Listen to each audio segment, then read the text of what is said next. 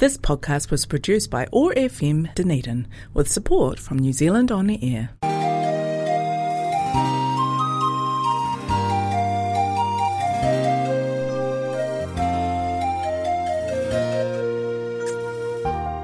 This is the Dunedin Chinese Culture Show. 欢迎来到达尼丁中国文化秀。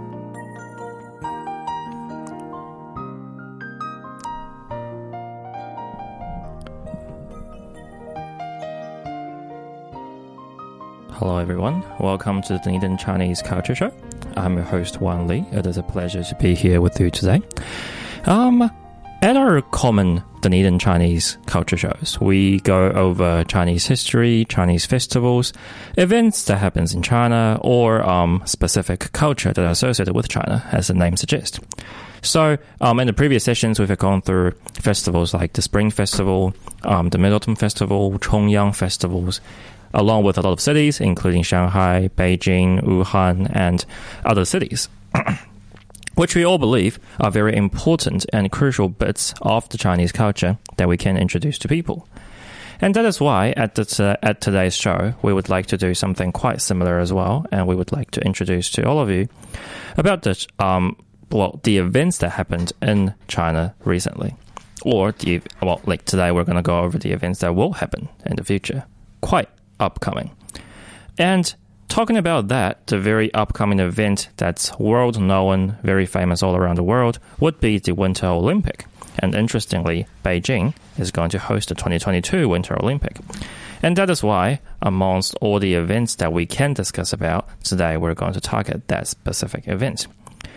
Today we have our normal guest, um, Wei Di Shu from the Dunedin Senior Chinese Association, who's going to be joining us in doing the Chinese script, We and then I will be translating in English. If you have any questions or if you have any concerns regarding the show, if you have any interesting things you would like to tell us, if you have anything you would like us to know or to post on the um, chat, or if you want to call in, please contact um, us or um, contact Otago, Otago Access Radio 105.4 or just like us on our Facebook page. And yeah, here we go. I'll just bring, um, pass on the mic to Wei Di and let's have some fun with the Dunedin Chinese Culture Show. So Wei Di, please. 大家好，今天就给这一届的这一次的节目呢，就跟大家聊一聊，呃，即将在二零二二年这个在北京召开的冬季奥运会。这次的奥运会是 第二十四届冬季奥林匹克运动会，又称二零二二年冬季奥运会，一般的呢就称为北京冬奥。将于二零二二年二月四日到二月二十日，在中华人民共和共和国首都北京举行。此外呢，河北省西北部市的张家口也将承办北京冬奥会的户外冰雪项目。这将是中国首次举办冬季奥运会，作为。主办地点之一的北京，也因而成为首个夏季及冬季奥运会皆申办成功的城市。So the 24th Olympic Winter Game or the 24th Winter Olympic will be will be held in Beijing, the capital city of the People's Republic of China. The event will take place from February the 4th to the 20th of February 2022. Zhangjiakou, a city in the northwestern Hebei province, which is in close proximity to Beijing, will also host the outdoor snow and ice events. It will be the very first time China has hosted the Winter Olympics, and it will make Beijing the very first city to host both the Summer and the Winter Olympic Games. 本届冬奥会的会徽于二零一七年十二月十五日公布。会徽以冬梦为主题，以汉字“冬”为灵感来源，主色调为蓝色， 同时使用源自中国国旗的红黄两色。The emblem of the games was unveiled on December the 15th, 2017. The theme of the emblem is Winter Dream, which is inspired by the Chinese character winter. The main color is blue and the red and yellow color derived from the Chinese national flag are also used. 该届冬奥的吉祥物呢， 是一只叫做冰墩墩的小动物。冰墩墩以中国国宝熊猫为原型进行设计，结合熊猫形象与冰晶外壳，体现冰雪运动和现代科技。头部外壳造型来源于冬季运动中常用到的头盔。面部彩色光环的灵感源自于该届冬奥的场馆之一——国家塑画馆。左手掌心的红色心形图案，代表主办国中国对来自世界各地人们的热烈欢迎。So, um, the, ma- the mascot of this Winter Olympic is a small animal named Bing Dun Dun. It is designed on the prototype of the Chinese national treasure panda, combining the image of the panda with the shell of ice crystals, reflecting ice and snow sports and modern technology. The shape of the head shell or the helmet is derived from the helmet commonly used in winter sports. And the color halo of the face is inspired by the National Speed Skating Hall, one of the venues of this Winter Olympics. The red heart pattern in the palm of the left hand represents the warm welcome of the host country China to people from all over the world. 二零二一年九月十七号，北京二零二二年冬奥会和冬残奥会主题的口号在首都博物馆举行的仪式上发布，为口号为“ 一起向未来。根据官方的解释，口号的含义是在奥林匹克精神的感召下，中国人民与世界人民携手共进，守望相助，共创美好未来。The slogan for the Beijing 2022 Winter Olympic and the Paralympic Winter Games was unveiled at a ceremony held at the Capital Museum in Beijing capital of China, on the 17th of September 2021. According to the official explanation, the slogan says "Together for a brighter fu- uh, for a shared future," and is inspired by the Olympic spirit.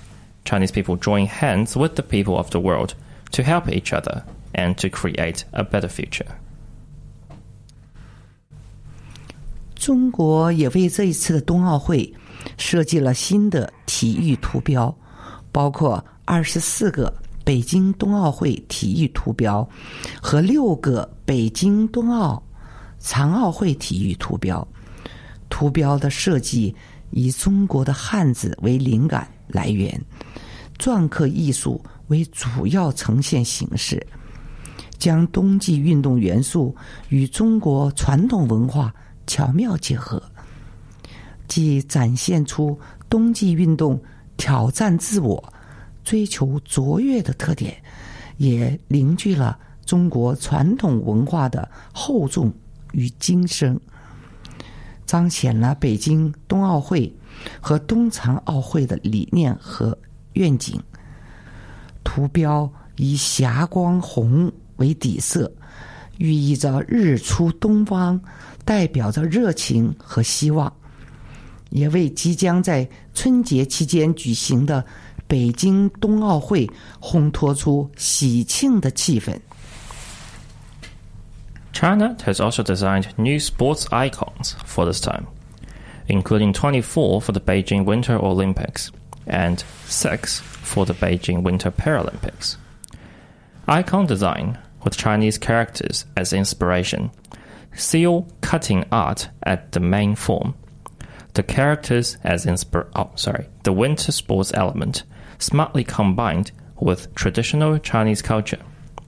Both show a winter sports challenges and the characteristics of the self, the pursuit of excellence, and also the con- condensed the heavy and profound traditional Chinese culture.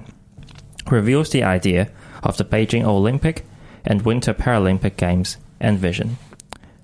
The logo is in red, symbolizing the sunset and the east, representing enthusiasm and hope, as well as the fe- uh, festive atmosphere for the upcoming Beijing Winter Olympic Games during the Spring Festival. 每一次的奥运会都离不开志愿者的群力协助。国际奥委会主席托马斯·巴赫发表了视频 致辞，表示：“志愿者是奥运会筹办团队中不可或缺的部分，全世界都会记住你们的微笑和服务。”北京冬奥会志愿者志愿者工作会激发公众对冬季项目的参与热情，尤其是年轻的一代。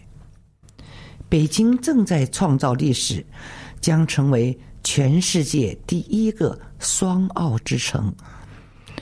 我鼓励每一个人参与书写这一令人振奋的奥林匹克历史新篇章。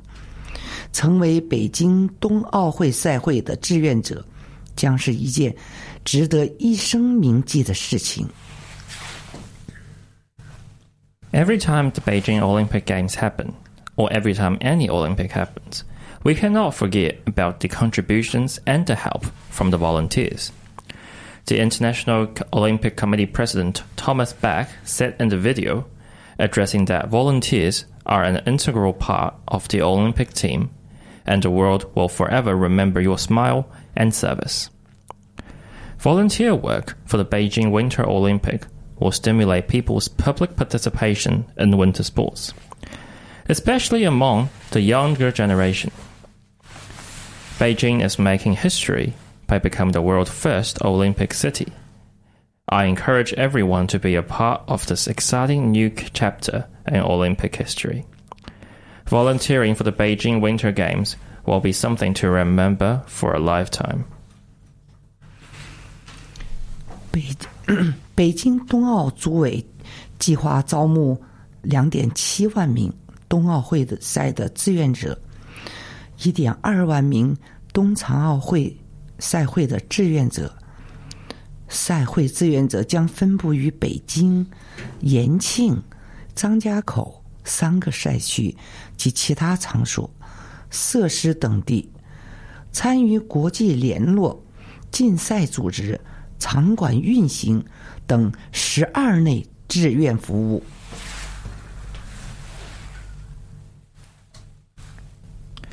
So, um, the Beijing Winter Olympics Organizing Committee plans to recruit 27,000 volunteers for the Winter Games and 12,000 for the Paralympics. Volunteers will be distributed in Beijing, Yanqing, and Zhangjiakou, as well as the other venues and facilities, to participate in 12 types of volunteer services, such as international liaison, competition organization, and venue operation. 冬奥会的主题的口号是一起向未来。 So, um, as we have mentioned, the Winter Olympics slogan is "Together for a Shared Future." 主题的口号诠释了在全球应对新冠肺炎疫情的 大背景下，北京冬奥会主题口号发出的声音是汇聚，是共享，是未来。 So, um, the slogan has captured that in this global pandemic and situation of the COVID, um, the, the COVID um, epidemic, um, Beijing Winter Olympic tries to bring people together to encourage gathering, to encourage share, and to encourage the future. 我们向未来一起展现的是人类在面对困境时的坚强姿态，指明了战胜困难、开创未来的成功之道。向未来，表达了人类对美好明天的憧憬，传递了信心和希望。So the phrase "together" showed the um, power, the power, the strength people have when facing difficulty, when facing adversity, and the phrase for shared future um, expressed the um, the wish we have for a bright future, and also extended the care, the love, the confidence, and the hope. 一起向未来，倡导的是追求团结、和平、进步、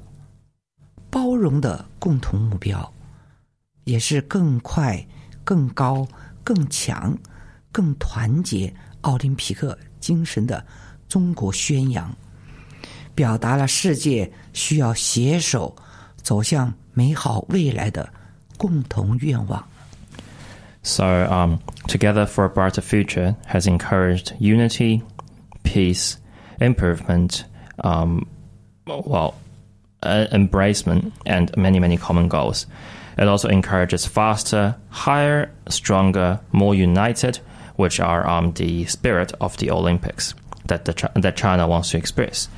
There's also um, a very big common wish that Chinese is trying to share to make the entire world go into a much brighter shared future together. Cool. Um, so that's basically the gist of the Olymp- Winter Olympic Games in Beijing. Unfortunately, because of the COVID lockdown situation, uh, not the COVID lockdown, but the COVID situation, not everybody can be viewing the um, Olympic Games on site. The Olympic game will be taken mainly as a form as a closed venue where the um, where the um, sports are supposed to happen, but we can all view it through online portals. At the same time, um, there are many many different ways we can act to support the Winter Olympics. Although um, Winter Olympics doesn't really have a very high um, recognizability compared to the Summer Olympics, which is very, very big amongst the entire world, people um, can still, uh, I, I mean, I myself appreciate the Winter Olympics a lot as well, in the sense that those are many sports that I have no capability of doing. Like, I cannot ski very well, I cannot do skateboarding. There's like many ice sports that I cannot do whatsoever. And it's very, very fun to watch them, let alone that is to show the competitiveness, to show the faster, higher, um, stronger spirit of the Olympic. So it's got many, many spirit that I personally like a lot. So if you're not very aware of the Winter Olympics and if you haven't been very interested in that, I would highly recommend you to go and watch that. And also at the same time, I would like to say um, Beijing is a wonderful place to visit if the border does open. And um, if you, I mean, it's always been open, but it's like um, traveling can be a bit difficult. So um, if you would like to travel to Beijing, have a look when the pandemic kind of settles down. Um, feel free to visit, visit Beijing. I can give you a few.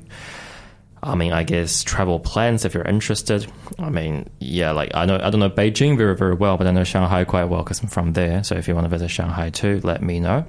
I can hook you up, I'd say. And um, yeah, like in general, Beijing is just a wonderful place to go. So um, if you're going for the Winter Olympic, go ahead.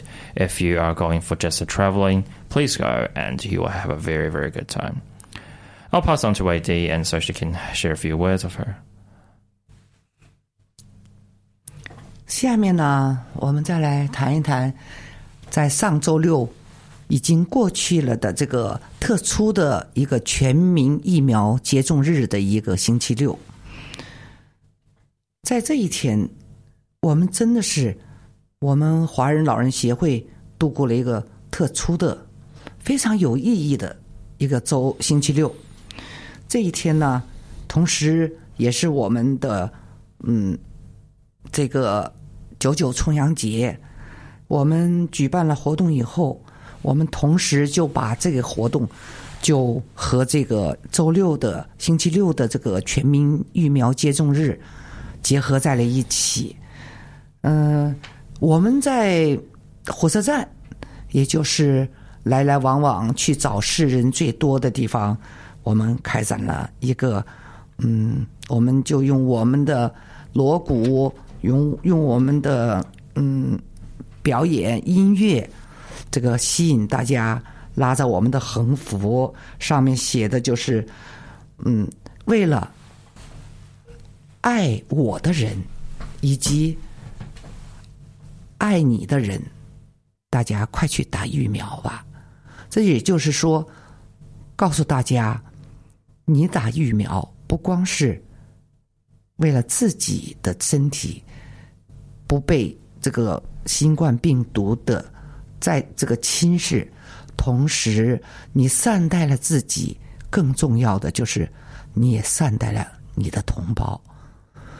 在当前，全世界面对着这个病毒的肆虐，我们也要团结一起。任何时候，咱们都不要忽视；任何时候，我们都要和中央政府保持一致。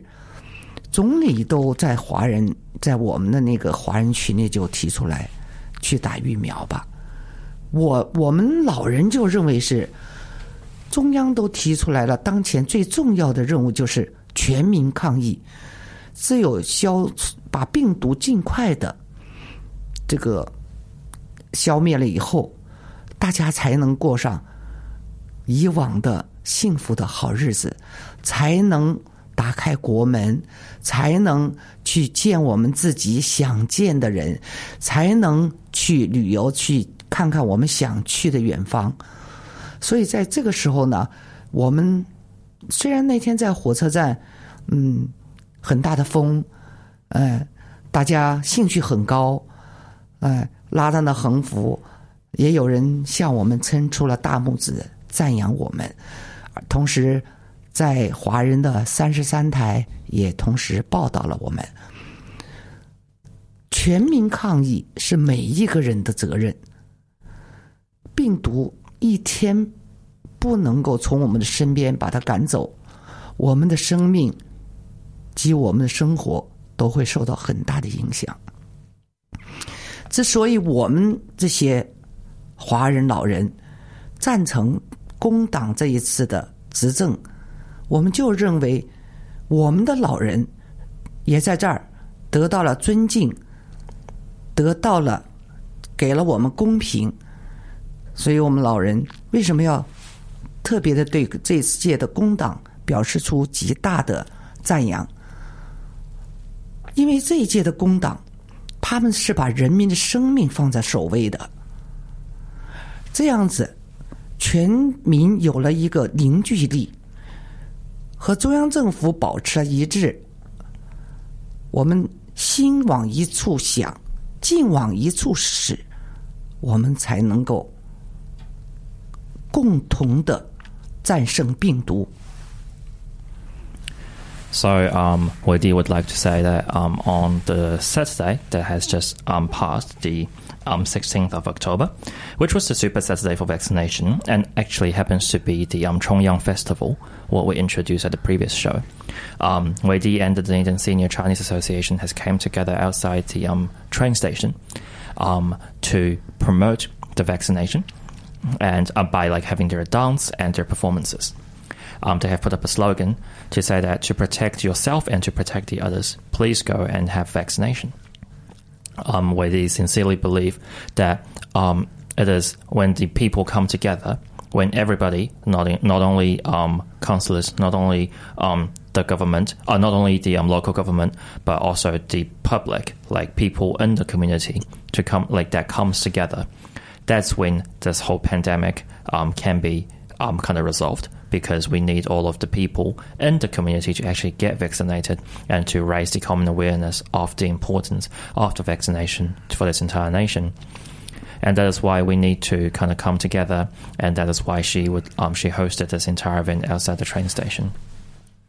She would like to say that it is the um, like for um, for a better world to happen for like um, traveling purpose for um, for us to go back to the normal lifestyle we used to enjoy and used to have for us to actually win against the um, COVID uh, to win against the COVID 19 as our enemy, we do need to come together. We do need to follow what the central government say, and we do need to make sure that we are all playing a very big part in this whole big story there.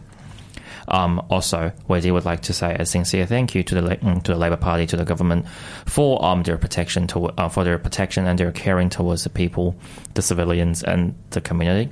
It is their help and their support, their um, prioritize, their prioritizing of the um, people's well-being. That's really, really that um, that's really valuable, and that's why um, she would say a very strong support to them, and thank um, just a very sincere thank you for um, all of the, all that they have done.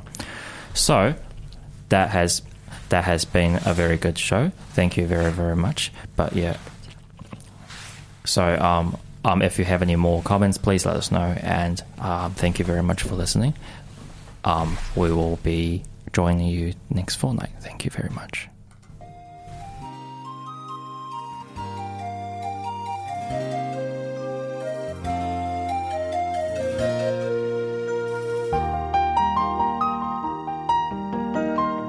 感谢收听达尼丁中国文化秀，期待下一次与您见面。Thank you for listening to the Dunedin Chinese Culture Show. Looking forward to next show next fortnight.